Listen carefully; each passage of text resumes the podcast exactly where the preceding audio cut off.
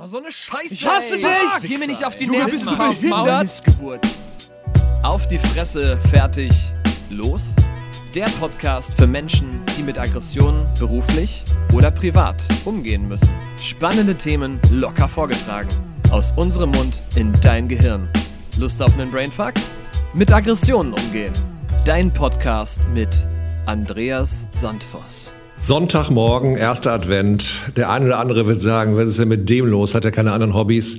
Äh, doch, Attila, wir haben, auch, wir haben andere Hobbys. Ne? Offensichtlich haben wir es doch geschafft, hier nach Mülheim ins Work-In zu einem großartigen Podcast zu kommen, weil gleich geht's noch weiter. Du machst gleich noch den Fachcoach Deeskalation. Genau, richtig. Das ist richtig. Ja. Und die Stimme, die ihr im Hintergrund hört, das ist der Attila. Erzähl ein bisschen was von dir, Attila. Ja, ich bin Attila, ich bin äh, 44 Jahre. Ich äh, arbeite in einer äh, Klinik und habe nebenbei ja bei dir schon den, äh, die Ausbildung gemacht zum Antigewalt- und Deeskalationstrainer, also systematischen, systemischen, so. Systemischen, genau. Und äh, mache jetzt noch den Fachcoach für professionelles Deeskalationsmanagement bei dir. Genau, und unser Podcast heißt ja Umgang mit Aggressionen oder mit Aggressionen umgehen. Und ähm, ja, wir werden, ich werde dort ein Interview mit dir führen, einen kleinen Podcast machen und du wirst ein bisschen aus deinem Leben berichten, weil äh, für unsere Zuhörer, Zuhörerinnen schon mal, das war zwischendurch auch ein bisschen holprig für dich. Es war nicht so ganz leicht. Und äh, ich will nicht zu viel vorwegnehmen. Erzähl doch mal ein bisschen, wer du bist. Fangen wir mal an, als du noch klein warst. Wer war denn der kleine Attila? Als ich klein war, war ich der kleine Attila. Jetzt, äh, wie gesagt, bin ich 44. Ähm, ja, ich bin äh, groß geworden bei meinen äh, Großeltern.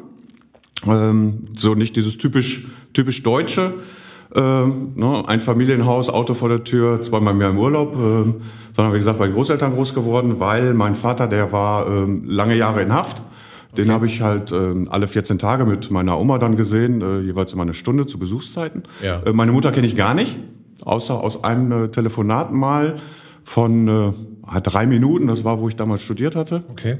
Ähm, wo ich dann, also was, was ich dann beendet habe mit dem, mit dem äh, Satz halt, ich habe keine Mutter und dann war das Thema dann im Endeffekt auch durch. Also, Hast du noch Erinnerungen an die Zeit mit deinem Vater? Also gab's das überhaupt oder war der immer inhaftiert und äh, du hast nur zwischendurch sporadisch mal mit dem Kontakt gehabt? Nee, also so, es war überwiegend sporadisch, halt diese 14-tägigen Besuche. Ähm, dann, wo er irgendwann mal aus Haft entlassen wurde, hat er zeitweise bei uns dann äh, auch gewohnt. Also meine, meine Großeltern hatten so ein altes Zechenhaus, so ein Dreifamilienhaus. Ähm, aber so der Kontakt dieser, äh, war nicht wirklich richtig da. Ne? Also das ist auch so, die Verbindung ist gar nicht irgendwie so. Heute lebt er noch? Gibt's er noch? Ich weiß es nicht. Also ich habe äh, seit sieben Jahren oder so habe ich ihn jetzt auch schon gar nicht mehr irgendwie gesehen, obwohl Okay. wir damals äh, im Endeffekt auch nur drei Straßen auseinander gewohnt haben. Ne? Ja. Also der hat sich entschieden, sein, eigenen, äh, sein eigenes Leben zu leben und seinen eigenen Weg zu gehen. War das traurig?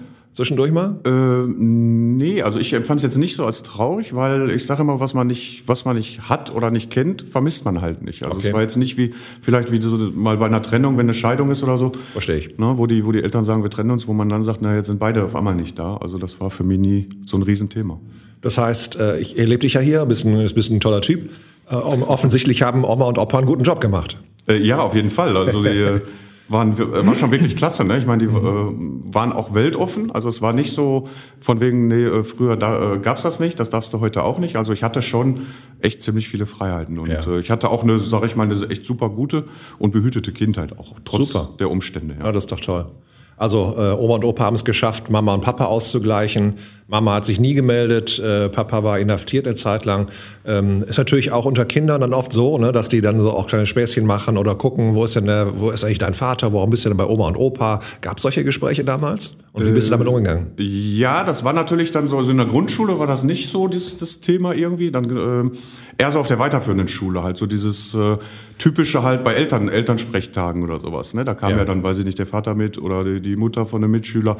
Bei mir war es halt die Oma, ne? Und äh, da wurde dann schon so ein bisschen immer irgendwie äh, komisch geguckt oder, oder auch mal so, na, nicht so Sticheleien, aber so irgendwie hinter vorgehaltener Hand irgendwie was gesagt. Ja. War, das war so für mich so ein bisschen so eine blöde Situation in dem Sinne, so wo man so, ja, die ich immer vermeiden wollte dann irgendwo. Ne? Also nicht, dass ich mich jetzt für meine Großeltern geschämt habe, aber halt, äh, weil es nicht dieses typisch typisch Deutsche halt. Diese, Ja, und ist ja auch für Kids dann äh, cool zu gucken, ob es da irgendwelche Punkte gibt, wo man so ein bisschen sticheln kann untereinander irgendwie. Das ist ja in dem Alter auch nicht so doof, ne? Dann, wenn ich jemanden habe, bei dem ich so Schwachpunkte sehe, vielleicht auch ein bisschen zu porkeln oder nachzuhaken. Äh, ja klar, gar keine Frage. Ne? Das, waren ja, das waren ja auch mehrere Umstände. Ne? Das war ja. jetzt, sage ich mal, einmal die Familiensituation bei mir ähm, und halt auch, äh, ja gut, die Haarfarbe ist jetzt nicht klassisch bei mir, ne? wie, wie so durchschnittlich. Mit äh, rötlicheren Haaren fällt man halt äh, ein, bisschen, ein bisschen extremer auf und, und tanzt da auch dann schon so ein bisschen aus der Reihe in dem ja. Sinne. Ne? Bist du denn gut beschützt worden? Also natürlich gibt es in der Schulzeit immer mal Situationen, wo du merkst, äh, okay, da, da wird es ein bisschen windiger oder da ist was, äh, was problematisch ist, da geht es um Konflikte. War das so, dass du für, von Oma und Opa äh, Support bekommen hast? Also war, war das dein Nacken, deine, deine Großeltern, dass sie sich hingestellt haben und äh, sich vor dich, hinter dich gestellt haben, um auf dich aufzupassen? Äh, das haben sie generell gemacht, ja. ja super. Ähm, sag ich mal so mit, mit Sticheleien oder so in der Schule, das habe ich aber meistens äh, im Endeffekt mit mir selber ausgemacht. Also ich habe das gar nicht so nach Hause getragen. Ne? Also ich habe das äh, mehr dann verheimlicht oder irgendwie okay. verschwiegen oder sowas. Sag mal genauer, was gab's denn da?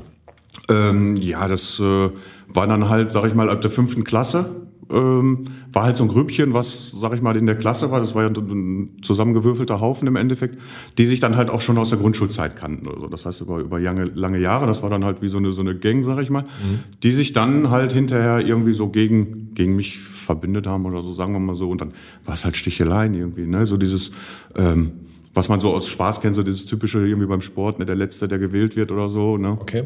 Ähm, aber halt auch äh, ja irgendwelche Sprüche ne, von wegen äh, Pumuckel und sowas alles. Ne? Das, mhm. äh, ja, das, das war so mehr, also immer diese verbale, verbale Gewalt im Endeffekt. Ne? Also körperlich irgendwie äh, aggressiv geworden sind die Leute nie. Ich auch nicht. Es war halt also mehr so dieses Psychische. Ne? Aber jetzt hast du gerade gesagt, ich habe das mit mir selber geklärt. Äh, wolltest du deine Großeltern schützen oder hast du gedacht, die können eh nichts ausrichten? Oder war das schon relativ früh für dich auch eine Form von Konfliktverhalten, die für dich am besten funktioniert hat? Ähm, vielleicht war es also so ein Teil, sag ich mal, äh, Scham, um okay halt jetzt äh, nicht zu Hause zu sagen, so ich habe die Problematik in der Schule, dass dann jemand zur Schule rennt und sagt, okay, wir reden mit dem Klassenlehrer, ähm, weil ich die Befürchtung vielleicht hatte, dass es dadurch dann nur noch im Endeffekt schlimmer würde, ah, verstehe ich. anstatt äh, dass es dadurch eingedämmt wurde. Und äh, aus dem Grunde habe ich es dann halt für mich behalten ähm, und mit mir halt auch ausgemacht wo ich dann halt so im Laufe meines Lebens dann auch äh, vielleicht aufgrund dieser Situation für mich immer äh, viel selber ausgemacht habe, irgendwie mit Problemen. Also gar nicht irgendwo angesprochen habe, sondern ja in mich reingefressen habe. Ne? Mhm. Reinfressen ist ja auch ein ähm, starkes Wort. Das heißt, äh, gab genug äh, Situationen, in der kleine Attila irgendwie ähm, so einem Gefühl nach Hause kam, Mensch, das war ätzend, das war unfair, und die haben mich schon wieder Pumuckel genannt.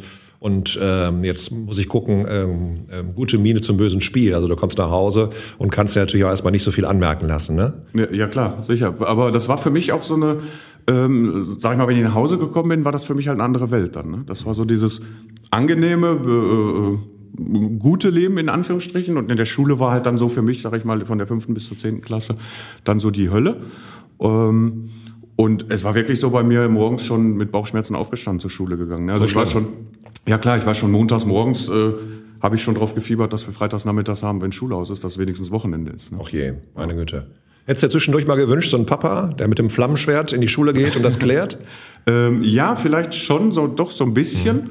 Ja, ähm, wenn man halt so andere Mitschüler sieht, ne, wie, dann, wie, das, wie, die, Verhältnisse da, da waren, klar, sagt man sich auch so, hm, hätte ich jetzt auch irgendwie gerne. Ähm, Habe ich aber nie so extrem oft über, drüber nachgedacht. Es kam mal so Blitzmomente, wo ich dann so einen Gedanken dann hatte, wo ich dachte, naja gut, ähm, aber es war jetzt nicht so extrem ausgeprägt. Und das war ja auch so ein bisschen so ein kleiner Wellenritt. Ne? Auf der einen Seite äh, durften die auf gar keinen Fall mitbekommen, dass Mama sich nicht meldet, dass äh, Papa im Gefängnis sitzt, dass du bei Oma und Opa wohnst. Und dann war der kleine Attila, der relativ früh in seinem Leben sich darauf konzentrieren musste, die Dinge für sich selbst zu klären.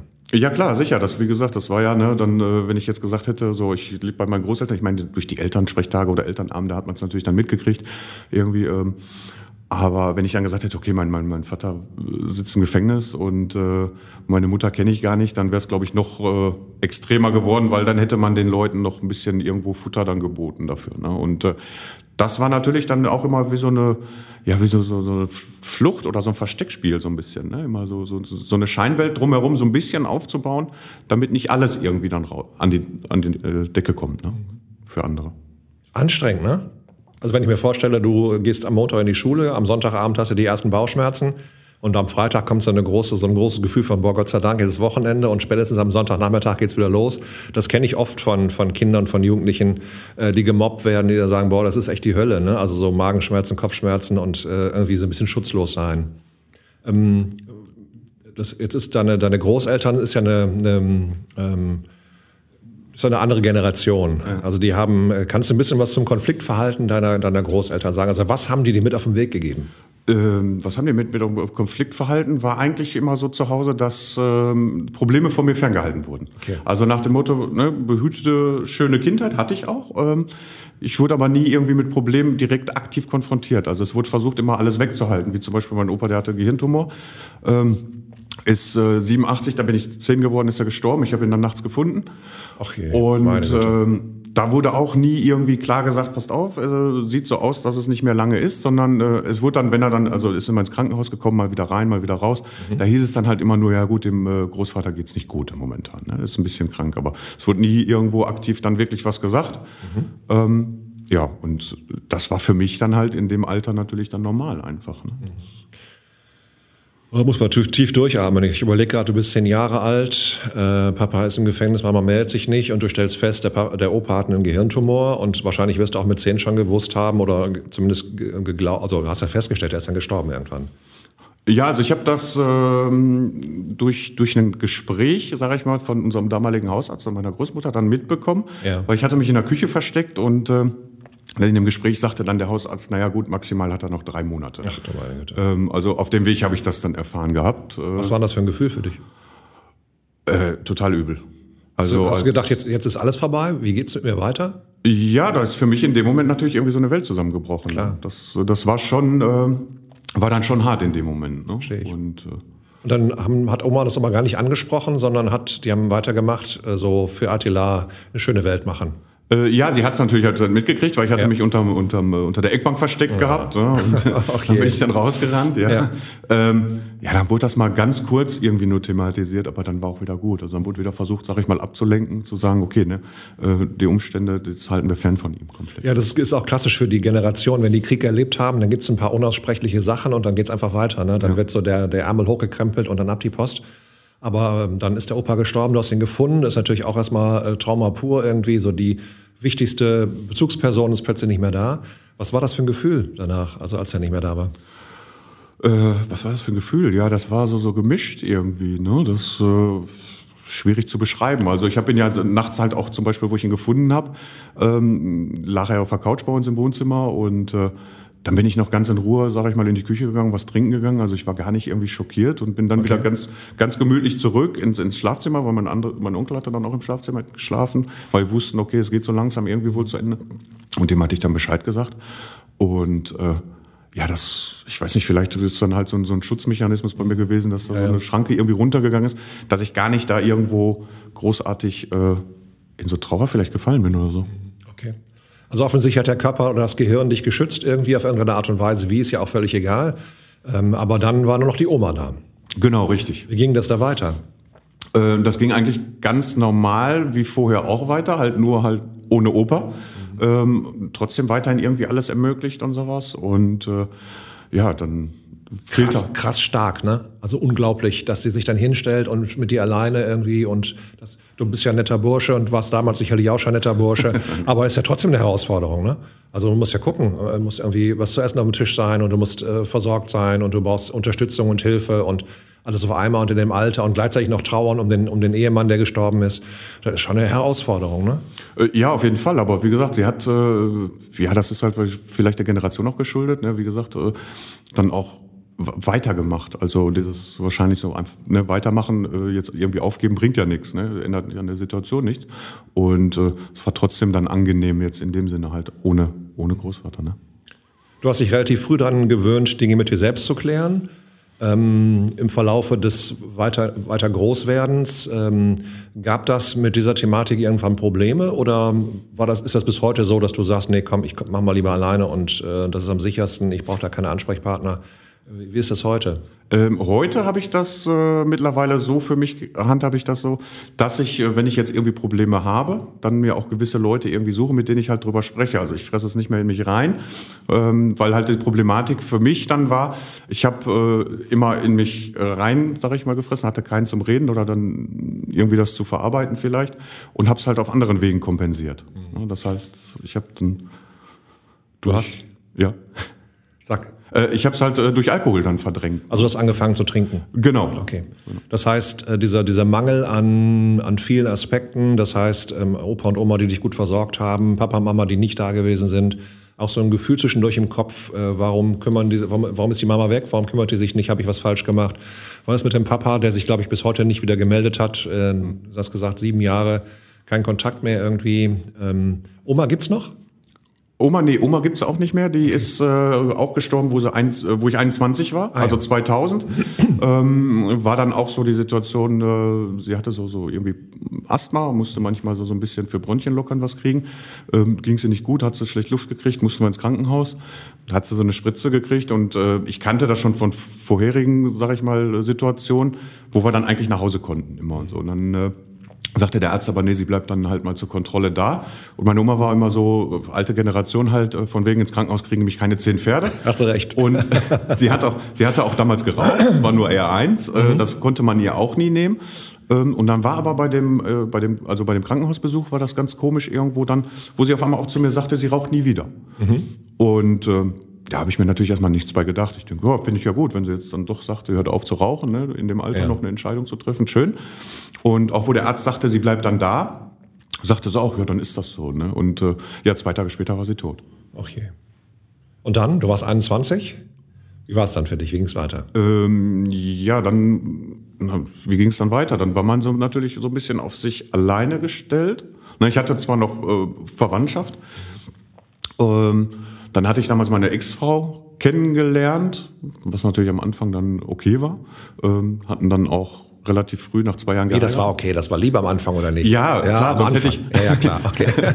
ja, sonst, okay. sonst klar, sonst hätte ich sonst hätte ich hätte ich ja auch klar. damals nicht zu dem Zeitpunkt geheiratet, weil ja. ich zu dem Zeitpunkt der Meinung war, okay, das ist die richtige Frau. Mhm. Ähm, es hat dann leider doch nicht geklappt und äh, ist dann halt irgendwann auch wieder auseinander. Oh, es gibt eine Tochter, weiß ich noch. Äh, genau, es gibt eine Tochter und einen Sohnemann. Ne? Und einen Sohnemann. Also, ja, genau. Super. Die, sind, äh, die leben beide bei meiner Ex-Frau. Mhm. Sohnemann ist 20, die Tochter ist 18, sind äh, jetzt auch schon auf dem Weg, sag ich mal, ihr eigenes Leben in Anführungsstrichen dann zu leben. Ne? Ja. ja.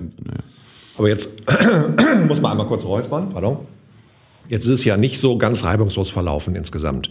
Also die, die, die schöne Kindheit mit deinen Großeltern, ähm, das Weghalten von Konflikten, das äh, mit sich selber klarkommen, hat ja dann irgendwann auch dazu geführt, dass es für dich problematisch geworden ist. Denn die Geister im Kopf, ne, also das Gefühl von, boah, jetzt, das schaffe ich jetzt nicht oder jetzt muss ich mir eine, muss ich gucken, wie ich wieder gut draufkomme, das hat ja bei dir jetzt zu was geführt. Zu was hat es geführt bei dir, Attila? Äh, zu mir hat es dann im Endeffekt auf, auf lange Sicht äh, zu, äh, zur Alkoholabhängigkeit geführt. Ne? Weil okay. ich äh, durch den Alkohol oder für mich gelernt habe, okay, mit dem Alkohol kann ich Probleme äh, lösen, in Anführungsstrichen. Also das ist Illusion natürlich. Ne? Ich meine, in dem Moment ist es dann mal beiseite, weil, weil die äh, bösen Stimmen, sage ich mal, vielleicht im Kopf oder, oder die Gedanken dann weg sind, weil man die ausgeschaltet hat. Ähm, nur die Problematik wurde dann halt hinterher natürlich größer. Ne? Weil dann, Wie lange warst du ähm, Alkoholiker? Also im Endeffekt, ich habe ja so dieses typische mit 15 angefangen, äh, mal hier um Geburtstag da, dieses, dieses Diskothekenbesuche. Äh, es gab immer so Phasen bei mir, wo es dann so, so extrem mal war irgendwo, so wellenförmig. Also nach der Trennung damals, nach der Scheidung, war es extrem massiv. Dadurch hatte ich auch meinen Führerschein verloren 2008. Okay. Äh, dann ging es mal wieder und letztendlich extrem waren es die, dann so die letzten anderthalb Jahre, von, von äh, meiner, sag ich mal, Karriere in Anführungsstrichen als, als äh, Alkoholerkrankter. Ähm, da waren es dann täglich im Schnitt sechs bis acht Flaschen Bier. Mhm. Samstags eine Flasche Wodka noch zu Hause und dann äh, abends raus. Und äh, zum Ende hin kamen natürlich dann äh, auch noch andere Substanzen dazu, ne? also okay. sprich Kokain. Oh Mann, was ist denn der Grund gewesen, warum du dann irgendwann gedacht hast, okay Leute, ich mach die Kurve? Hast du mit der Nase in der Pfütze gelegen oder was war's? Was war das was war der Wendepunkt? Äh, nee, also in der Pfütze habe ich zum Glück nicht gelegen. Also ich habe äh, immer Wohnung gehabt, bin auch arbeiten gegangen und äh, dann kam irgendwann auf einmal, hat das bei mir Klick gemacht, wo ich, also in dem Sinne, wo ich gesagt habe, ey, ich glaube, ich habe doch eine Problematik, wo ich alleine halt nicht mehr rauskomme. Ne? Also, also einfach Klick machen? Nee, ich, ich, hatte mal damals meine, mein, meinen Job verloren. Okay. Ähm, es war aber jetzt, ähm, denke ich mal, auch teils dem, dem geschuldet, mhm. äh, wo ich dann gesagt habe, ey, jetzt bin ich an einem Punkt, glaube ich, wo es, wo es echt äh, übel ausgehen kann. Ne? Und äh, Hätte ich da jetzt vielleicht nicht den, den Dreh gekriegt, äh, wäre ich auch wahrscheinlich so ein Kandidat gewesen, der morgens um 10 dann schon die erste, erste Flasche aufgemacht hätte. Also ja. mittlerweile bin ich der Meinung, ja. Okay. Also auch da Kraft bewiesen und festgestellt, okay, ähm, das schaffe ich nicht alleine, sondern jetzt muss ich, Moment mal. Ja. Pardon. Jetzt muss ich irgendwie gucken, dass ich klarkomme, bevor es irgendwie mir völlig die Beine wegzieht vom Boden. Genau. Du hast eine Ausbildung gemacht, habe ich rausgehört. Genau, ich habe äh, eine Ausbildung als Genesungsbegleiter gemacht. Okay. Ähm, Genesungsbegleiter sind halt äh, Menschen, die in Anführungsstrichen mal eine psychische Krise überstanden haben. Ja. Ähm, und jetzt halt mit Leuten zusammenarbeiten, die äh, sich aktuell in Krisen befinden. Ja, großartig. Das ist schön. Und du hast wahrscheinlich vorher eine Entgiftung gemacht, eine Therapie gemacht? Genau, richtig. Ich habe eine dreiwöchige qualifizierte Entgiftung gemacht, mhm. anschließend eine 18-wöchige äh, Langzeittherapie. Mhm und bin halt im Rahmen von dieser Langzeittherapie äh, durch einen Sozialarbeiter auf diese einjährige Weiterbildung gekommen. Und äh, ich habe gesagt, da ich gesagt habe immer so, okay, ich arbeite gerne irgendwo mit Menschen zusammen. Ja. Und warum auch nicht in dem Bereich dann, ähm, ist für mich in Anführungsstrichen dann so vielleicht wie so ein Heimspiel, weil da kann ich auch vielleicht ein bisschen was weiter, mhm. weitergeben von, von den eigenen Erfahrungen halt, ja. Jetzt mal nochmal kurz zusammengefasst. Mensch, Attila ist unter schwierigen Voraussetzungen groß geworden, die, wenn ich dich, dich so angucke, gar nicht so schwierig gewesen sind für dich vorrangig. Also Papa inhaftiert, Mama war nicht präsent, wird bei den Großeltern, äh, wächst da auf. Ähm, die versorgen dich prima, ne? offensichtlich auch emotional und äh, mit viel Empathie versehen. Haben die dich ein bisschen mh, behütet, also so dafür gesorgt, dass der kleine Attila geschützt ist. So, ja. aber die konnten dich nicht überall schützen, sondern das war zu Hause gut möglich und äh, da hattest du feste und gute Ansprechpartner. In anderen Bereichen ging das halt nicht so gut, weil es dir auch unangenehm war. Du hast für dich ähm, die Idee gehabt, das Gefühl gehabt, ich muss mich selber schützen in den Bereichen, damit mir nichts passiert. Dann ähm, geht alles so ein bisschen in die Binsen. Oma ist nicht mehr da, Opa ist sowieso schon gestorben und nicht so viele Kontakte außer zur Verwandtschaft. Du merkst, Konfliktverhalten bei dir ist nicht so ausgeprägt, sondern du neigst dann eher dazu, die Sachen wegzupacken oder in dem Fall, den du da hattest, dann ähm, ja das, das wegzutrinken einfach auch. Ja. Und ähm, dann äh, hast du eine Therapie gemacht, äh, hast eine Ausbildung gemacht, äh, hast eine, hast eine Entgiftung gemacht, Therapie gemacht, Ausbildung zum Genesungsbegleiter. Und jetzt bist du heute hier und arbeitest wo genau? Äh, ja, ich arbeite in der, in der Klinik, mhm. ähm, zum Teil also vier Tage die Woche, zum einen Teil äh, auf der Entgiftungsstation für Opiatabhängigkeiten und Beikonsumentgiftung ja. und äh, die andere Hälfte auf der, sage ich mal, komplett geschlossenen Station, wo halt auch verschiedene andere Krankheitsbilder dann bei Patienten sind. okay. Schizophrenie, Psychosen. Das ist natürlich großartig. Äh, ich glaube, genau ein Arbeitsbereich, in den du gut reinpasst, weil du natürlich äh, auch durch eigene Einschätzung, durch eigene Situation, die du hattest, auch ein anderes Gefühl für die Leute da vor Ort hast.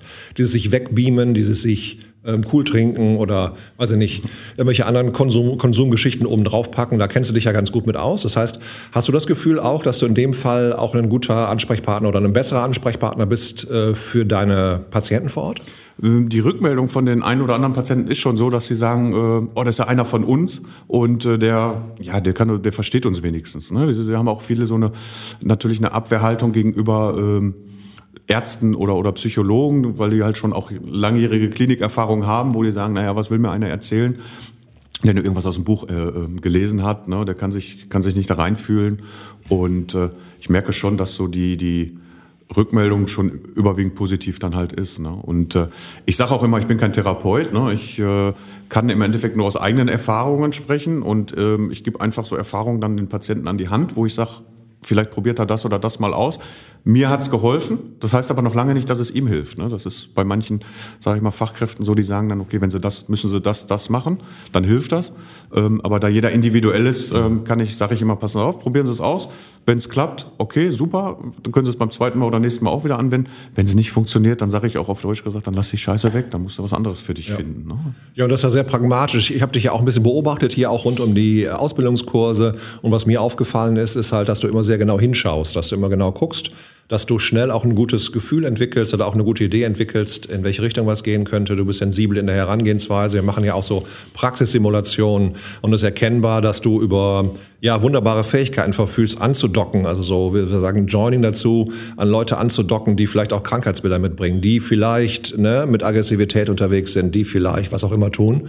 Ähm, das ist ja eine Empathie, die hat sich im Laufe deiner Entwicklung geprägt. Äh, meinst du, das ist ein Vorteil? Also ist das ein Vorsprung? Ähm, ja, jetzt im Nachhinein, im Nachhinein ja. Ich äh, bin jetzt auch, sage ich mal, äh, mittlerweile sage ich, bin ich für mich persönlich froh, dass ich diese Problematik habe.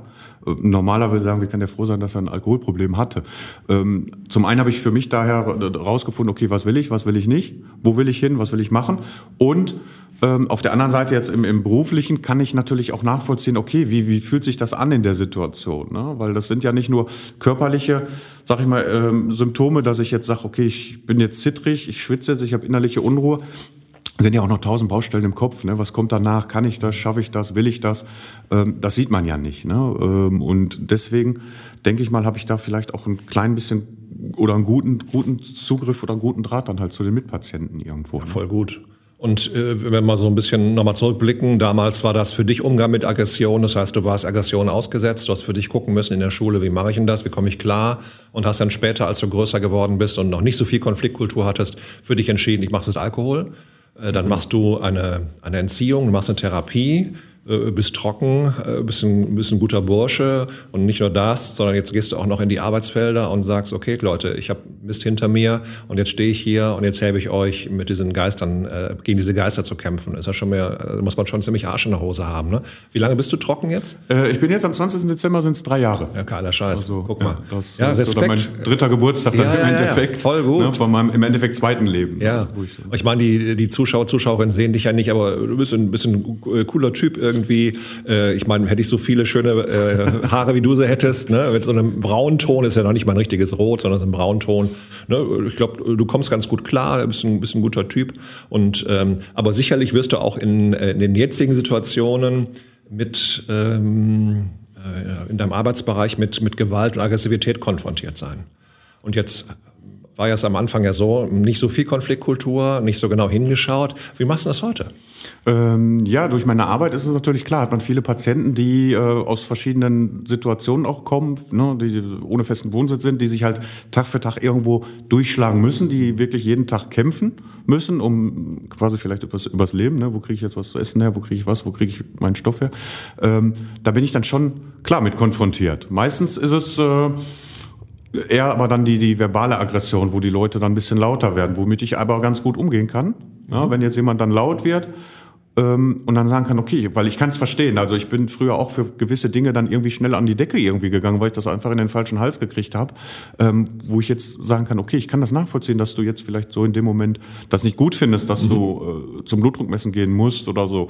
Ne? Aber es ist leider dann halt so und, und da versuche ich die Leute dann so ein bisschen abzuholen und, und wieder so ein bisschen äh, zu beruhigen und nicht mit da noch mit dem Knüppel drauf, von wegen, jetzt müssen sie sonst. Ne? Das ist kontraproduktiv, finde ich. Na klar. Also den, den weichen Weg gehen, den vernünftigen Weg gehen, finde ich zumindest, äh, auch mitzuschwingen, auch ein bisschen sich hineinzudenken und auch klar zu haben, das ist das Schöne auch in deinem Bereich, du bist jetzt nicht pflegerisch involviert, sondern äh, du bist der Ansprechpartner für die Leute, du begleitest eine Runde, du hilfst eine Runde. Und ich finde das Konzept total gut, weil das bietet natürlich die Möglichkeit, weil du ein bisschen mehr Zeit hast für diese kleinen Momente, die, die manchmal dann auch zur Eskalation führen, eine Verweigerung und dann wartet der Oberarzt, es muss schnell gehen, so dass du dann also ein bisschen so der Mittler bist dazwischen, der so ein bisschen abpuffert und der manchmal vielleicht auch dazu verurteilt ist, von außen nur zugucken zu können, obwohl du vielleicht noch ein paar mehr Ideen hättest, wie das Ganze auch äh, in eine noch bessere Richtung irgendwie gleiten könnte. Ich glaube, das ist eine schöne Herausforderung. Gab es denn in deinem Arbeitskontext ähm, eine Situation, wo du wirklich so richtig krass mit Aggressionen umgehen musstest? Also entweder mit eigenen, dass du wütend geworden bist, oder dass du jemanden gegenüber hattest, wo du dachtest, oh, das wird gleich komisch. So, gab es sowas? Ähm ich hatte da, also so Situationen gibt's hin und wieder mal schon, aber jetzt nicht, wo ich dann selber, äh, sag ich mal, involviert war. Ähm, natürlich, es gibt immer Patienten, die, die dann irgendwie gar nicht runtergefahren werden oder nicht runterkommen, mhm. äh, wo es dann teilweise in der Fixierung dann landet.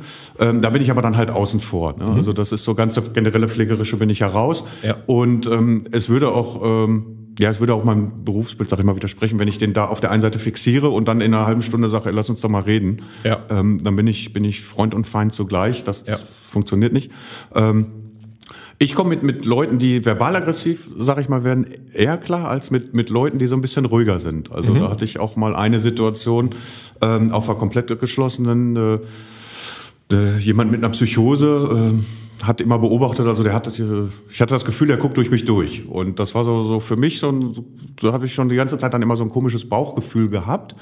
Und äh, dann irgendwann kam er einfach mal auf mich zu und fragte mich, ob ich neu wäre hier. Und habe ich ihm gesagt, naja gut, ich bin tageweise nur hier. Und er wollte dann mit mir mal reden, alleine. Ähm, und da habe ich mich dann so ein bisschen, ja, dann raus, rausgewunden, so ein bisschen äh, vorgedrückt, weil ich halt nicht genau wusste, mit der Situation oder mit dem Patienten jetzt genau umzugehen. Ne? Was, was will der jetzt? Was erwartet mich? Ähm, habe das aber dann auch hinterher offen, sage ich mal, im Team angesprochen.